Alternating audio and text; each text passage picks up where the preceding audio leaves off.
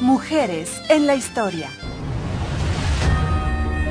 No subestiméis nunca el poder de las mujeres para decidir nuestro destino. No nos han dejado alternativas. Desafiad al gobierno. ¡Por el voto femenino! Mujeres en la política. Let it be that human rights are women's rights and women's rights are human rights once and for all. Mujeres exigiendo sus derechos.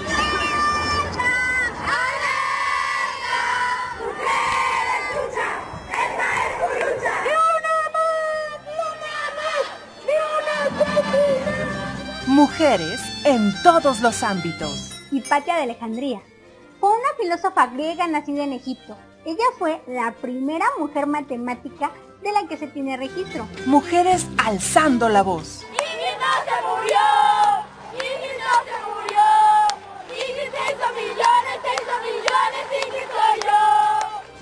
Mujeres al aire. Las mujeres, ni borradas ni invisibles, sino más presentes que nunca. Mujeres al aire, un programa del Instituto de las Mujeres del Estado de San Luis Potosí, aquí en Radio Universidad. Comenzamos.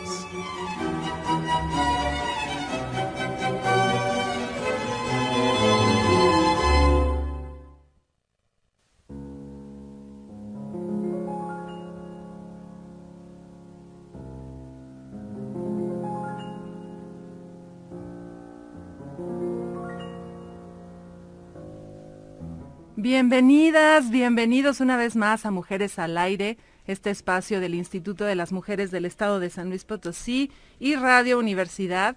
Y estamos a través del 88.5 FM en San Luis Potosí, 91.9 FM en Matehuala, en radio y televisión.uslp.mx y a través del Facebook en la página del Instituto de las Mujeres del Estado de San Luis Potosí.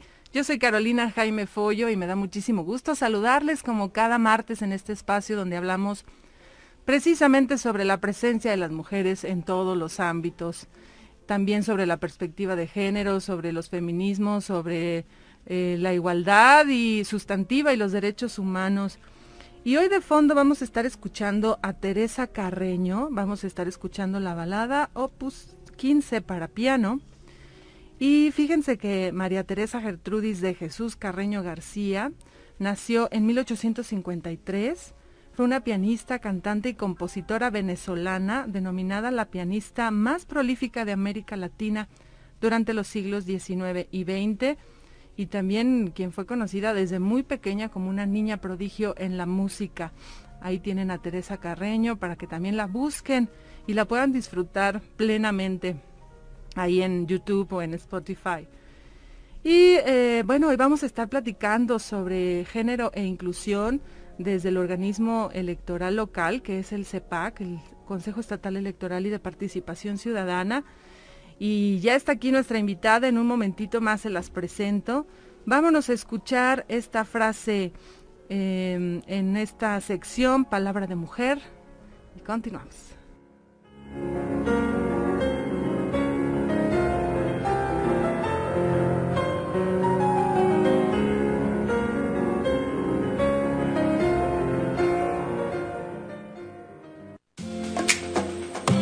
En Mujeres al Aire.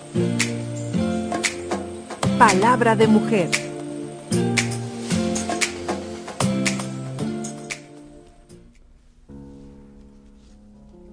El amor ha sido el opio de las mujeres como la religión el de las masas. Mientras nosotras amábamos, los hombres gobernaban. Tal vez no se trate de que el amor en sí sea malo, sino de la manera en que se empleó para engatusar a la mujer y hacerla dependiente en todos los sentidos. Entre seres libres es otra cosa. Kate Millett, escritora y escultora feminista.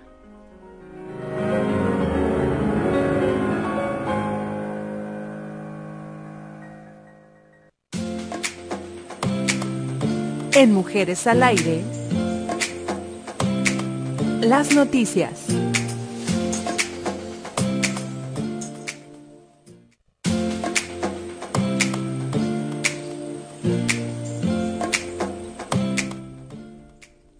Como parte de la campaña Alerta con todos los sentidos frente a la violencia contra las mujeres, comenzó la difusión de spots de radio, material gráfico y audiovisual sobre la violencia contra adultas mayores y mujeres con discapacidad. Estos sectores de la población presentan doble vulnerabilidad y es más difícil que rompan el círculo de la violencia. Por ello se muestran ejemplos reales de agresiones que se vivieron en el ámbito familiar, con temas como el abandono también es violencia, te agreden por ser mujer, por tener discapacidad y por vestir como te vistes. El riesgo para las mujeres mayores está dentro de casa. Los años pasan y el trabajo continúa.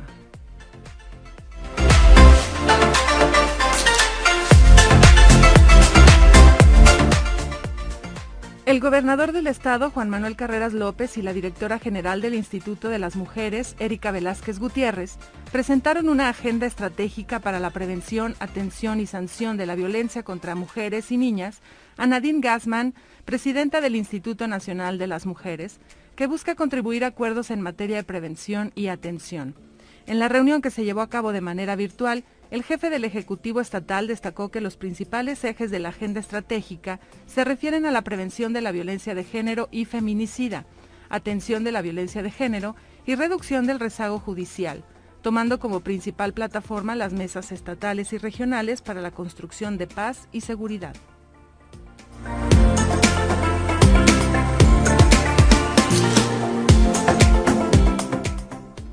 Este jueves 18 de febrero a las 12 horas se ofrecerá la conferencia Paridad de Género en el Sector Público y la Calidad del Gasto Público a través del Facebook Live del Instituto de las Mujeres del Estado de San Luis Potosí, misma que será impartida por la doctora Guadalupe del Carmen Briano Turrent, catedrática del Centro de Investigación y Estudios de Posgrado de la Facultad de Contaduría y Administración de la Universidad Autónoma de San Luis Potosí.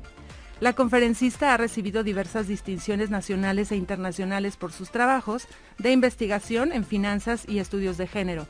El más reciente lo obtuvo el pasado 21 de enero del presente año, con el segundo lugar en el Premio Nacional de las Finanzas Públicas 2020, organizado por el Centro de Estudios de las Finanzas Públicas.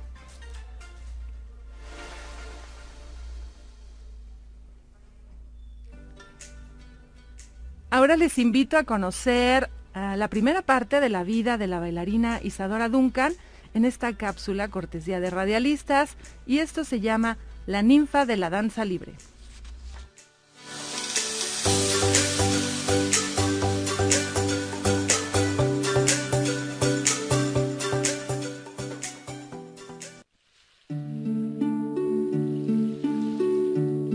La ninfa de la danza libre. La ninfa, la ninfa de la danza, de la libre. danza libre.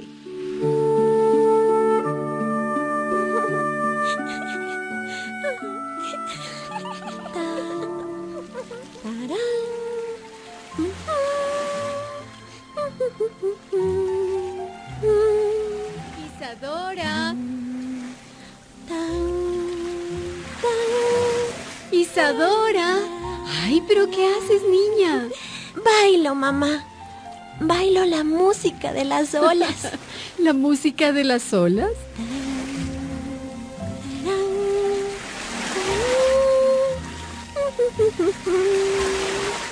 Isadora Duncan nació en California en 1877. Su padre, un banquero acusado de fraude, abandonó a su madre cuando ella apenas tenía cinco meses de nacida.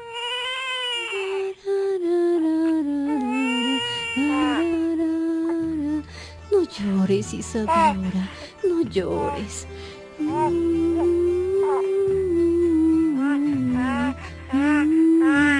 Su madre se dedicó a dar clases de piano para mantener a Isadora y sus hermanos. Era una mujer fuera de época, atea, feminista, nada convencional. Tú serás también una mujer independiente, hijita. Así te quiero, libre. A los 10 años, Isadora dejó la escuela. No me gusta, mamá. No quiero aprender de memoria cosas que no sirven. Quiero danzar. Además, mm, soy la más pobre de la clase. Hijita, eres una niña. Mi hermana Elizabeth y yo vamos a enseñar danza a los niños del barrio. Ganaremos dinero para la casa, mamá.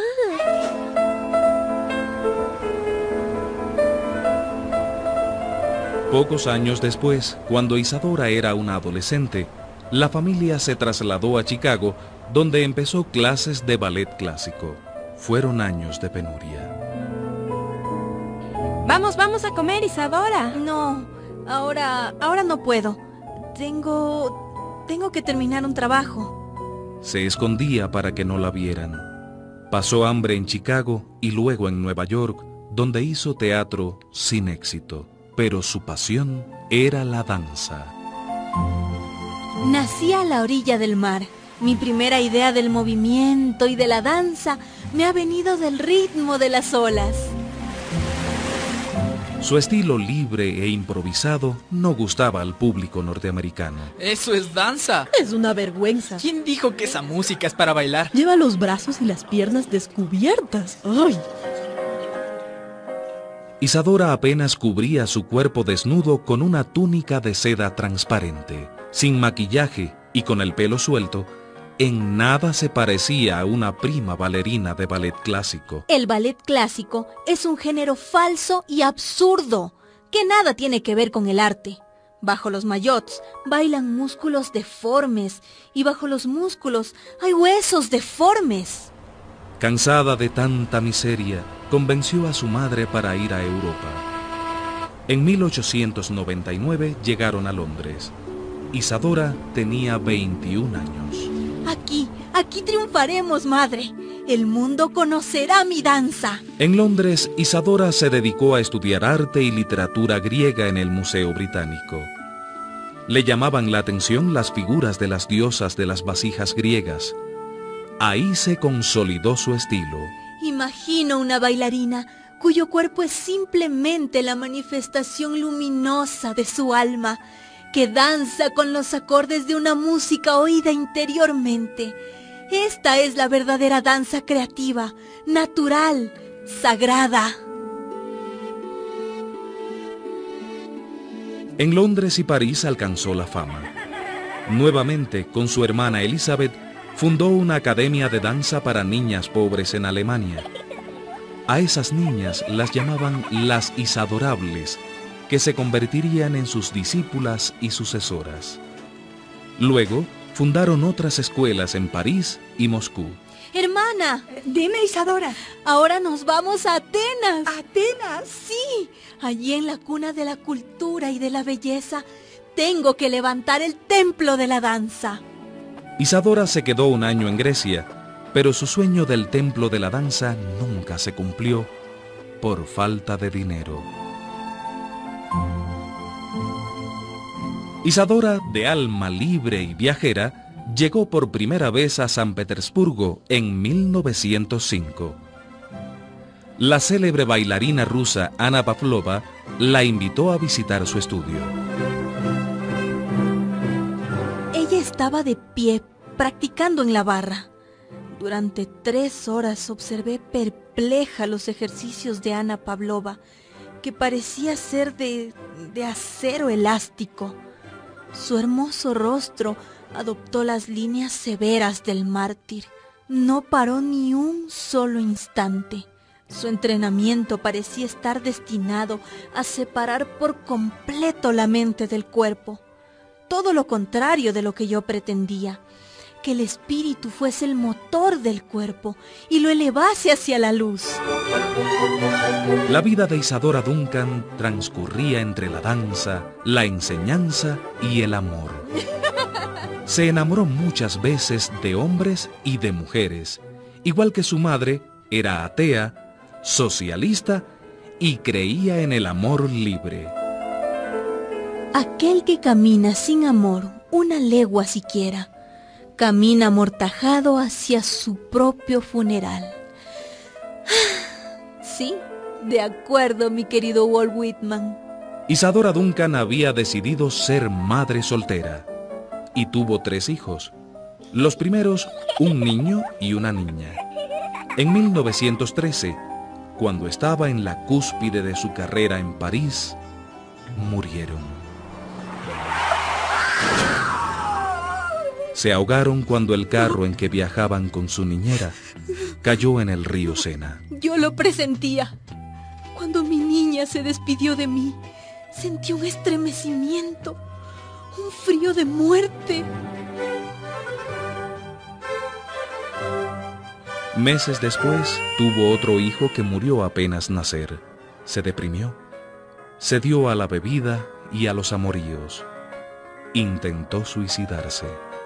No voy a danzar más.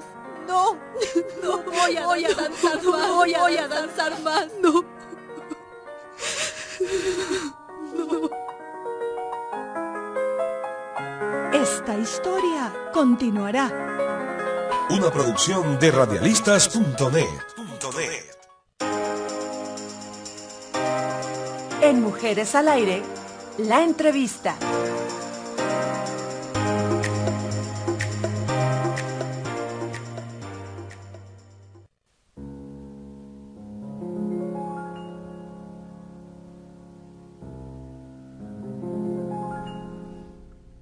La próxima semana les tengo la segunda parte de la historia de Isadora Duncan y por lo pronto me da muchísimo gusto saludar en cabina a Fátima Alviso. Ella es abogada, activista con un gran trabajo en el feminismo desde la sociedad civil y ahora responsable de la coordinación de género e igualdad en el Consejo Estatal Electoral y de Participación Ciudadana. Bienvenida Fátima, ¿cómo estás? Hola Caro, muy contenta de estar acá. No, hombre, pues contentísima yo también.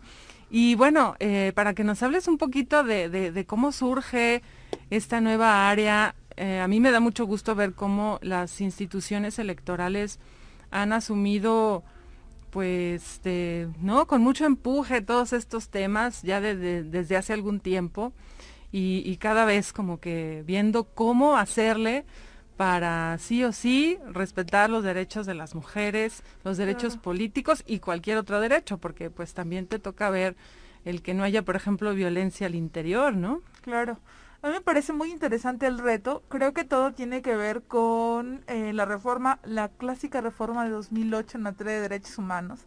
Reconocer los derechos político-electorales como parte de nuestros derechos como personas en este país es súper importante y además a mí me parece que la sociedad civil organizada, los movimientos sociales, esta nueva oleada del feminismo ha empujado cosas tan importantes para nosotras como el principio de paridad a nivel constitucional.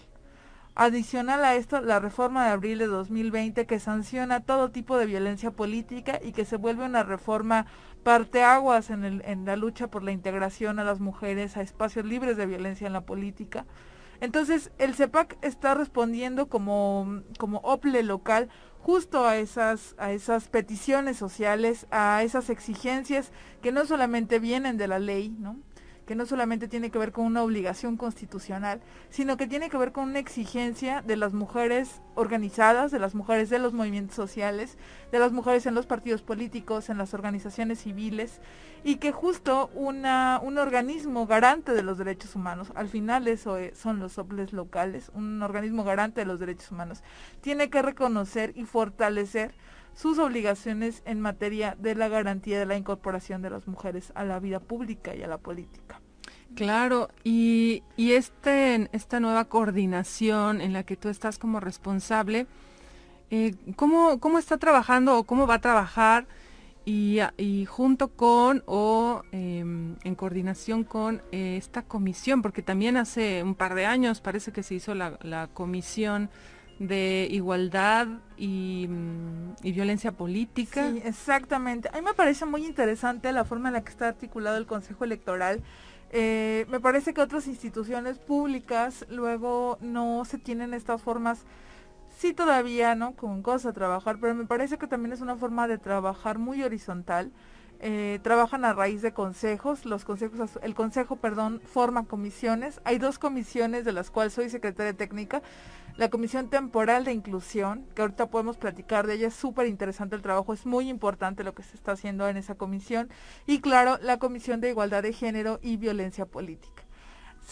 No, no se supone, más bien. El trabajo que estoy realizando está muy vinculado a sus planes de acción cotidianos y a largo plazo en el, en el Consejo Electoral. Eh, me parece significativo mencionar que la Comisión de Inclusión surge también por las exigencias cotidianas de los pueblos indígenas.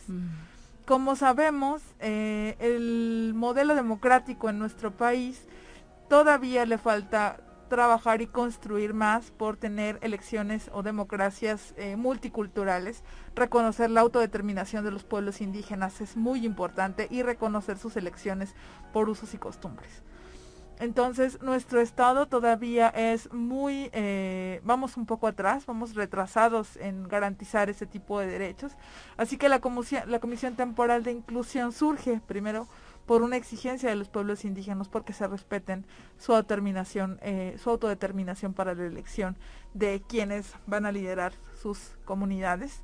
Y también ahora es muy claro que hay otras múltiples poblaciones en situación de vulnerabilidad o poblaciones prioritarias que requieren un énfasis adicional para la garantía de los derechos político-electorales si bien ahora tenemos un marco normativo como la paridad, que ahora obliga a los partidos políticos, que a partir de hoy comienzan a registrarse, eh, para que incorporen mujeres líderes en sus eh, planillas, cuadros y fórmulas, Em, nos falta, ¿no? Todavía no hay una representación plena de pueblos indígenas, no hay una incorporación real de las personas jóvenes, aún hay dificultad para que personas con discapacidad se incorporen no solo a la vida pública democrática que se elige en elecciones, sino en general a todos los organismos de toma de decisiones y a la vida de lo público, ¿no? Entonces, un reto enorme. Claro, y ahorita que comentas estas dos comisiones, por ejemplo, eh, el gran reto que todavía significa todavía más para mujeres indígenas, mujeres jóvenes, ¿no? Todos estos sectores que, que por esta doble o triple discriminación este, todavía tienen un poco más de obstáculos. Claro, a mí me parece muy significativo algunos de los señalamientos que se han hecho en los informes recientes, el informe País de hace algunos años, eh, los informes que se han eh, ido construyendo alrededor de la violencia política en contra de las mujeres, que es uno de los grandes retos que tenemos en el, Estado. Si bien no hemos tenido casos tan graves como en otros estados relacionada a la violencia feminicida y la violencia política como un entrecruce, eh, no podemos llegar, no podemos esperar a llegar a esos extremos para comenzar a trabajar cosas. Que las mujeres indígenas no se estén incorporando de forma plena a los espacios de toma de decisiones, es un reto y una obligación que le corresponde asumir al OBLE local. Y creo que justo en el asumir ese tipo de obligaciones es como fue construida y pensada eh, esta coordinación de inclusión en la que ahora estoy asumiendo el reto de este, echar a andar, porque lo cierto es, es que pues llevo en el cargo dos semanas. ¿Qué dijiste? Y luego, luego me invitas a la radio, dame chance. no, pero ya íbamos, ahí vamos construyendo cosas. De hecho, este, ahí en la comisión de inclusión eh, no queremos hacer un plan de inclusión aislado de la, de la Comisión de Inclusión, no queremos hacer un plan aislado de las em, particularidades de las poblaciones con las que se quiere trabajar. Basta ya de eh, planes y programas de trabajo que no contemplen la voz de, la, de las personas a las cuales se atraviesa este, esas condiciones. Entonces, pronto vamos a tener unos foros este, en donde se van a invitar poblaciones prioritarias para que nos ayuden a construir un plan de trabajo que lo que busca es que en miras al 2024 tengamos las medidas afirmativas que hagan falta, tengamos eh, la ley electoral y de participación política que nos merecemos como potosinas y potosinos. Entonces, bueno, ahí vamos, ¿no? Claro, me comentabas que antes de entrar al aire que pues partiendo de cero, ¿no? O sea, crear incluso indicadores y esto que dices, ¿no? La, la creación de foros pues para saber de, dónde partir. Claro. Que creo que es, muy, mi, muletilla con el súper, pero es muy importante, creo yo. Todo es importante ahora que estamos construyendo estos nuevos paradigmas de democracia. Después de haber tenido la reforma del 2018, 2008, eh, perdón, y luego que hemos tenido una serie de reformas distintas a nuestro marco normativo constitucional, la incorporación de la paridad como principio. Creo que estamos eh, en ceros, ¿no? Ahora que hubo esta determinación de abrogar la ley electoral y de participación ciudadana, entonces tenemos un nuevo reto, que es construir otra ley que también de, de puerta, de cabida a la garantía plena de los derechos político-electorales de todas las personas. Entonces, cuando hablamos de igualdad jurídica, por ejemplo, tenemos que considerar que ha habido poblaciones históricamente rezagadas, poblaciones con las cuales se ha construido un Estado sin ellos, que nunca han sido tomadas en consideración, y eso se tiene que visibilizar, ¿no? Y ahí aprovecho pues para este recordar ¿no? la obligación que tienen los partidos políticos de comenzar a incorporar cuadros distintos este, y además porque su propio electorado se los exige ya. Claro. Eh, vamos a ir un corte. Sí, ya vamos a ir un corte. Estamos platicando con Fátima Alviso, responsable de la coordinación de género e igualdad del CEPAC. Estamos en Mujeres al Aire. Soy Carolina Jaime Follo. Vamos a un corte y regresamos. Seguimos en Mujeres al Aire. Ahí estuvo Maitorena. Síganla en YouTube, síganla en Spotify. Y continuamos platicando con Fátima Alviso, responsable de la coordinación de género e igualdad del CEPAC. Fátima, estábamos platicando en el corte sobre la situación actual. Eh, ¿Cómo estamos hoy en día en los temas de, participación política y de derechos políticos? Ay, yo creo que estamos en un momento coyuntural de la historia política del país. Eh, me parece que ante esta transformación política que se está viviendo de forma reciente, no, no, por favor no confundan mi, la palabra transformación este, con lo manoseada que está luego la palabra, pero eh, sí creo que ha venido habiendo una... Eh, mm, un cambio de paradigma de cómo se entiende la política. Estas son nuestras primeras elecciones después de la aprobación de la incorporación del principio de paridad a nivel constitucional. Uh -huh. Son nuestras primeras elecciones después de la reforma de abril de 2020 que, garant bueno, que intenta garantizar sanciones justas para eh, personas que incurran en violencia política en razón de género. Y son nuestras primeras elecciones con un criterio innovador es, que es eh, el 3 de 3. ¿no? Uh -huh. Recordemos que la primera vez que se propone el 3 de 3, el 3 de 3 antes tenía que ver con que las y los candidatos hicieran públicos eh, sus eh, ingresos y egresos, porque pues además de todas las cosas que atraviesa este país, pues tenemos un problema de corrupción. Corrupción, sí. Claro. Y ahora se postula el 3 de 3, no sé si todas, todos tengamos conocimiento de qué es el 3 de 3. El 3 de 3 es una protesta, eh, a decir verdad, de parte de todos los candidatos y candidatas de todos los partidos políticos, en donde eh, señalen que no han sido sentenciados por delitos de violencia familiar, incumplimiento de las obligaciones familiares, es decir, no deudores alimentarios o algún tipo de violencia sexual. Uh -huh. Ahí hay un montón de cosas que decir sobre esa reforma. Las compañeras de las constituyentes postulan que sea solamente con el señalamiento o el inicio de una denuncia o de una carpeta de investigación, uh -huh. pero al final lo que se logra es que haya habido sentencia firme, ¿no? Uh -huh. Pero eso nos está colocando en otro lugar. Y con el grado de impunidad que hay en este país, pues más. Exacto, exacto. Entonces nos está colocando en un lugar muy complicado porque eh, ahora solo es una protesta de decir verdad y los OPLES locales, lo cierto es que no tenemos las condiciones para estar investigando si todo esto es eh, cierto, cierto, o no, uh -huh. se confía en la buena voluntad de las y los candidatos, que por eso pues están postulando por sus partidos políticos, pero son medidas institucionales y legislativas que se intentan colocar para fortalecer que la participación política de grupos en situación de vulnerabilidad históricamente relegados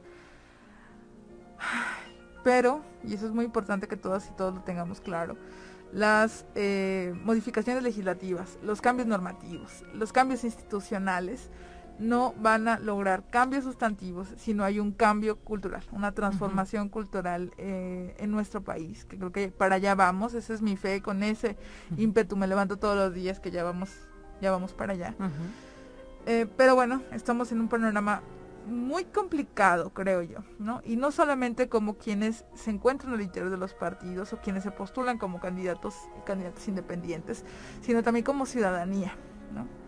Como personas interesadas, y ahí yo voy a hacer un disclaimer, por favor, este querido y querida Radio Escucha, no se crea usted que es apolítico, nadie somos apolíticos, todos y todos estamos involucrados en esto, en el mismo claro. barco entonces hay que involucrarnos, hay que conocer las propuestas, al menos de quienes nos postulan, y si no estamos conformes, pues bueno, siempre tendremos otras formas de exigencia, la calle, la movilización social, las organizaciones de la sociedad civil, los movimientos sociales, o bien al interior de nuestros partidos políticos, el cambio de paradigmas también se puede hacer por ahí.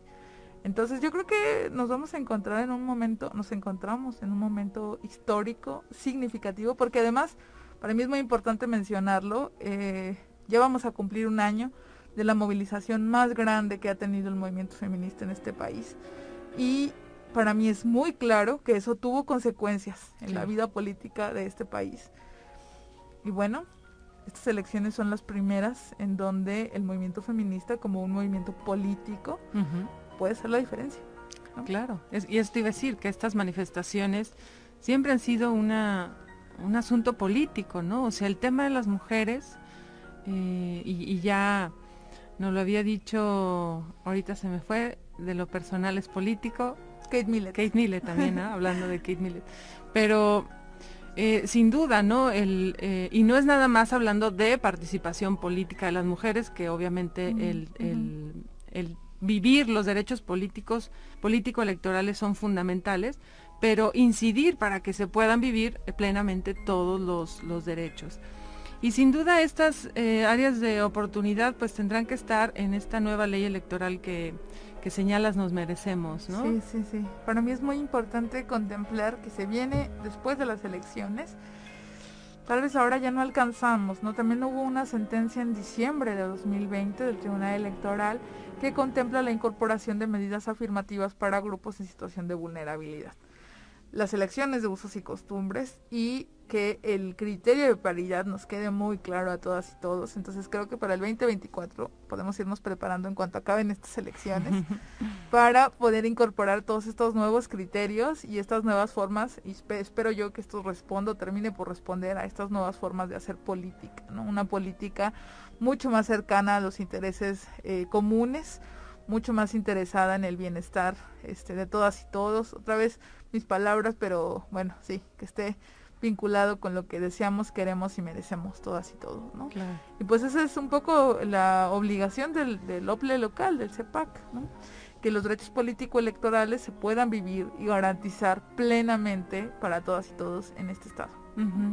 ¿Crees que las reformas que se dieron en materia de violencia política en abril del año pasado y que hoy vemos ya muy muy concretas en materia de tener un registro nacional de personas sancionadas, esta misma iniciativa este, 3 de 3, que, que, se permite también, creo yo, gracias a estas reformas, el que se tenga una, incluso aquí un reglamento de quejas y denuncias para quien vive violencia política.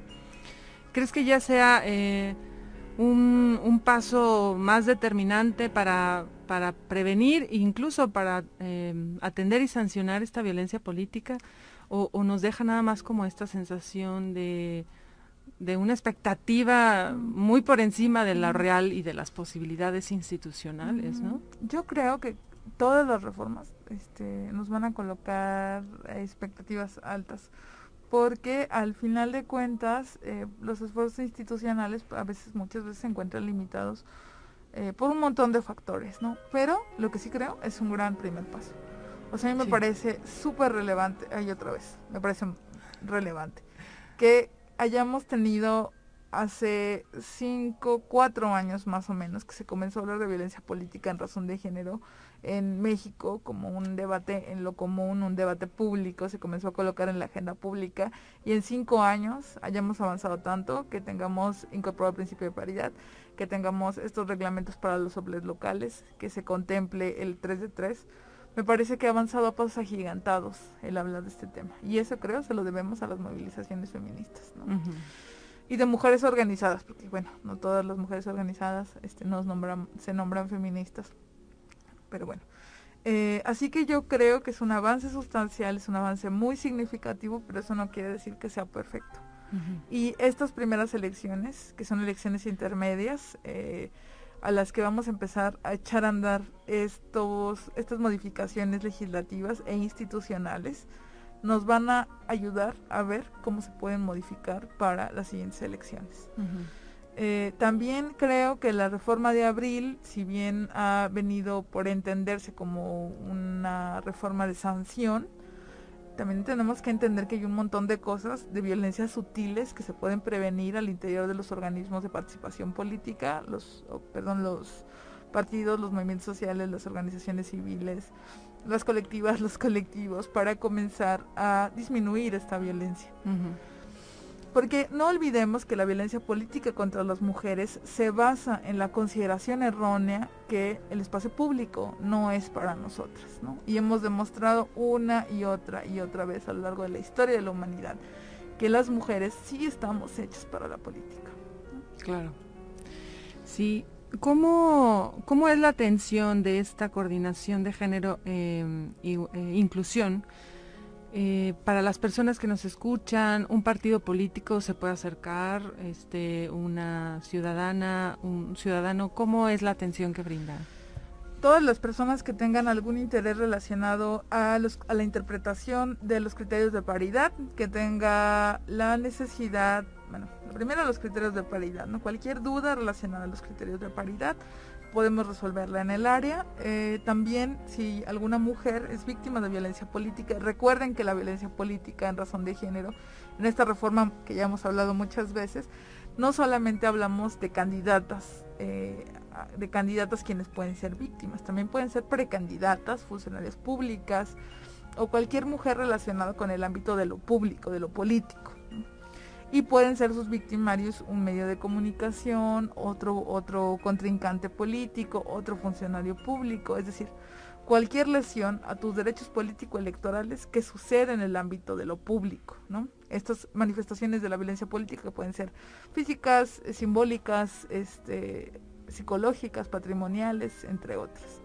También podemos brindar la primera asesoría eh, o una orientación alrededor de cómo es el procedimiento de violencia política. Hay algunas cosas que ya van a salir del CEPAC, una guía para la denuncia, eh, una guía alrededor de las acciones afirmativas. Em, y bueno, hay un montón de cosas que se están preparando y tejiendo para que salgan este durante el proceso electoral, esperemos antes de los comicios. Entonces todas esas cosas las podemos resolver desde la coordinación de género e inclusión en apoyo claro del área jurídica y de quejas y denuncias del Consejo Estatal Electoral y de los consejeros y consejeras electorales, incluyendo la consejera presidenta y claro, nuestra querida secretaria ejecutiva. Entonces, siéntanse, creo yo que es muy importante, y lo digo como una ciudadana, es muy importante que nos involucremos también en qué hacen las instituciones públicas, que vigilemos los actuares, que nos involucremos, que apoyemos en la medida de lo posible estas exigencias por su mejora eh, bueno, y esa es una invitación, ¿no? Cualquier cosa relacionada con garantía de los derechos político-electorales, consideren a, al CEPAC como un aliado. Sí, maravilloso que se pueda tener ya más certeza de, los caminos incluso que, puede tomar una víctima, porque pues sí, hace, no sé, tres años, todavía en la elección pasada, incluso dentro del mismo Observatorio de Participación Política de las Mujeres, pues, y este caso, ¿cómo y a dónde? No había una estructura jurídica ni, ¿no? Había un protocolo, pero sí, había como muchas cosas al Un protocolo ahí con cosas, ¿no? Porque antes la exigencia era que se iniciara un procedimiento ordinario. Y ese podía ser un procedimiento revictimizante, ¿no? Que incluso ya ha sido el criterio del Tribunal Electoral Local de solicitar al OPLE local disculpas públicas. Y bueno, esa es otra cosa que pasó recientemente, que creo que no se le hizo tanta difusión y me parece muy importante considerarla. Existió la primera disculpa pública a una víctima de violencia política por parte del OPLE local, una disculpa pública y un reconocimiento institucional de responsabilidad. Eh, creo yo que eso marca un hito y un compromiso del OPLE local con la garantía de los derechos político-electorales de las mujeres y las poblaciones en situación de vulnerabilidad. Porque bueno, no sé ustedes, pero han sido pocas veces que un organismo público o una institución pública, yo diría que ninguna, ninguna, ninguna, que se disculpa y reconoce de forma eh, institucional eh, su responsabilidad en un hecho como la violencia contra las mujeres, ¿no? Ojalá Ojalá esto sea un parteaguas para este, las otras instituciones del Estado este, en el reconocimiento de su responsabilidad alrededor de la violencia contra las mujeres. Particularmente, ojalá, ojalá con la violencia feminicida. Claro. falta. Y, de omisiones, ¿no? Etcétera. Aquí qué fue, digo, para quienes no sabemos mucho qué es un procedimiento ordinario, eh, que dices que es revictimizante, ¿eso fue lo que pasó aquí? Sí, fue un proceso ordinario, este, hubo una situación de revictimización, entonces el Consejo Estatal Electoral, ustedes pueden consultar la sesión de consejo, fue la sesión de hace una semana, el lunes de hace una semana me parece que fue la sesión de consejo en donde se hizo la disculpa pública, pueden consultarlo, este, están ahí todas las videograbaciones del CEPAC, si algo hace bien el CEPAC, ser transparente como un principio de la democracia, eh, bueno, pues pueden consultarlo. Y ahora ya hay una modificación que es a partir de esta reforma de abril de 2020 que tiene que ver con, eh, mm, con que se modifica, ya no es un procedimiento ordinario, sino es un procedimiento extraordinario que parece nomás hay un cambio de nombre técnico jurídico, pero no, incluso acelera el procedimiento, evita algunas formas que estaban contempladas antes que eran revictimizantes, que alentaban el proceso, que no... Eh, no, no ayudaban a fomentar eh, la protección máxima que se tiene que hacer con las mujeres en situación de violencia. Entonces, todas esas modificaciones, eh, un poco la interpretación eh, difusa, constitucional que se hizo, fue la que dio cuenta y la que hizo, dio la posibilidad de esta disculpa pública y reconocimiento em, institucional de responsabilidad, que a mí me parece una cosa increíble porque yo solo lo he visto en casos de violaciones graves a derechos humanos, eh, con situaciones muy lamentables y se han hecho por el Ejecutivo Federal. Entonces, que esté comenzando a pasar en, en, San Luis puede parecer que solamente es un gesto simbólico, pero viniendo de una institución pública es un gesto sumamente potente que a mí me parece que da cuenta de una, un compromiso real con, eh, con mejorar las condiciones del ejercicio político electoral en el, en el Estado. Claro, claro, y, y, también muy, muy representativo que sea un organismo que tiene que ver con la participación ciudadana. ¿no? O sea, como que todavía eh, en, en, otros lados está más difícil o más duro, ¿no? El reconocer alguna falla, ¿no? Pero en una institución, pues de un carácter más ciudadano, eh, me parece que es lógico que haya puesto el ejemplo y ojalá ¿no? Se, se sigan. Sí, sí, sí. Creo que no ha habido tanta publicidad, pero de verdad les invito. Eh, todo fue gracias al trabajo de todas y todos en el CEPAC, particularmente al área de quejas y denuncias, también a las y los consejeros electorales. Y bueno, ahí yo iba llegando, ¿verdad? Aporté mi granito de arena para que se lograra eh, una disculpa correcta, también las disculpas públicas y el reconocimiento institucional tiene que ser enmarcado en la garantía de los derechos humanos de todas y todos. Entonces, los invito a escuchar, es una sesión un poquito larga, pero por ahí anda eh, la disculpa y el reconocimiento público y pues el reconocimiento a mis compañeras y compañeros por hacer lo posible, por creo también estar tan comprometidos con la democracia y los derechos humanos. Claro, claro, claro. Y bueno, sin duda, eh, todos los datos de, de, contacto con el CEPAC, en donde te pueden contactar. Eh, no los tengo tan claros, pero estamos en Sierra Leona, enfrente del Bicentenario. Todas nuestras redes sociales son CEPAC, así doble E. Y eh, cualquier cosa, mi correo electrónico institucional es Fátima Hernández arroba Ah, Miren, aquí tengo mi... Permítanme, punto gov, ay no, punto gov. Punto org, ¿será? Ah, sí, sí, a ver, permítanme. Bueno, yo aquí tengo una agenda del CEPAC que le agradezco mucho a mi amiga Ruth. El teléfono 444-833. 833-2470. Ay, ya me está fallando la vista. ya lo encontré, ya encontré mi correo electrónico. Es Fátima Hernández arroba mx Todos nuestros datos de contacto de cualquier consejero o consejera de todas las áreas de la presidenta, de la consejera presidenta, se encuentran en la página web www.cepac.org.mx y también recordarles que en el carrusel de la página principal del CEPAC se, encuentra el link para el ingreso al registro estatal de personas sancionadas por violencia política, que todavía no se estrena, pero que bueno, vamos empezando. Claro, claro. Oye, Fátima, se nos acabó el programa y yo me quedé con muchas ganas de que platicáramos un poquito también de otras cosas. Yo creo que te voy a invitar a otro programa. Sí. Pero sobre todo de, tu trayectoria, de cómo llegó el feminismo a tu vida. no, es una tragedia, pero bueno, ahí luego nos escuchamos. Pues sí, pero bueno, nada más cuéntanos, este, sigue tu trabajo en el activismo. Yo sigo en el activismo, yo creo que este... Se entiendan porque luego se marcan las distancias entre la función pública y el activismo. Son dos ejercicios distintos de la vida pública. Eh, yo todavía intento mantener eh, ese perfil porque para mí eh, mi historia de vida me impide alejarme de la exigencia de mejores condiciones de vida y de dignidad para todas y todos. Entonces yo sigo allá, ahí, allá ando en temas de justicia reproductiva, de acompañamiento a mujeres en situación de violencia, este y ahorita es para lo que me alcanza la vida. Sí, claro.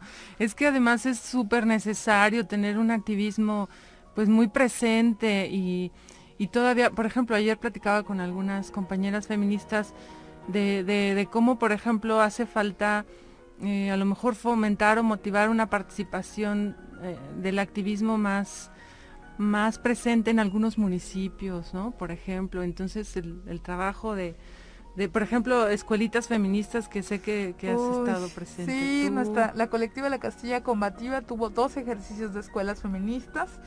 Este, estamos intentando buscar fondos para que además bueno no sé si ustedes lo sepan pero prácticamente todo el activismo sale de las bolsas de las activistas, ahí nunca nadie se ha enriquecido oye se lo dicen que es oro así que no no bueno fuera bueno fuera bueno fuera. Yo todavía no, no podía pagar mi inscripción a la especialidad no bueno bueno fuera al contrario, creo que le he invertido más dinero del que, del que jamás ganaré en ese espacio, ¿no? Este, pero bueno, si hay mucho. ahí están las colectivas, apoyen a su colectiva local, súper importante. Perfecto. Fátima Luisa, muchísimas gracias por estar aquí. Gracias a ustedes que nos acompañaron en este programa Mujeres al Aire. Yo soy Carolina Jaime Follo y hasta el próximo martes.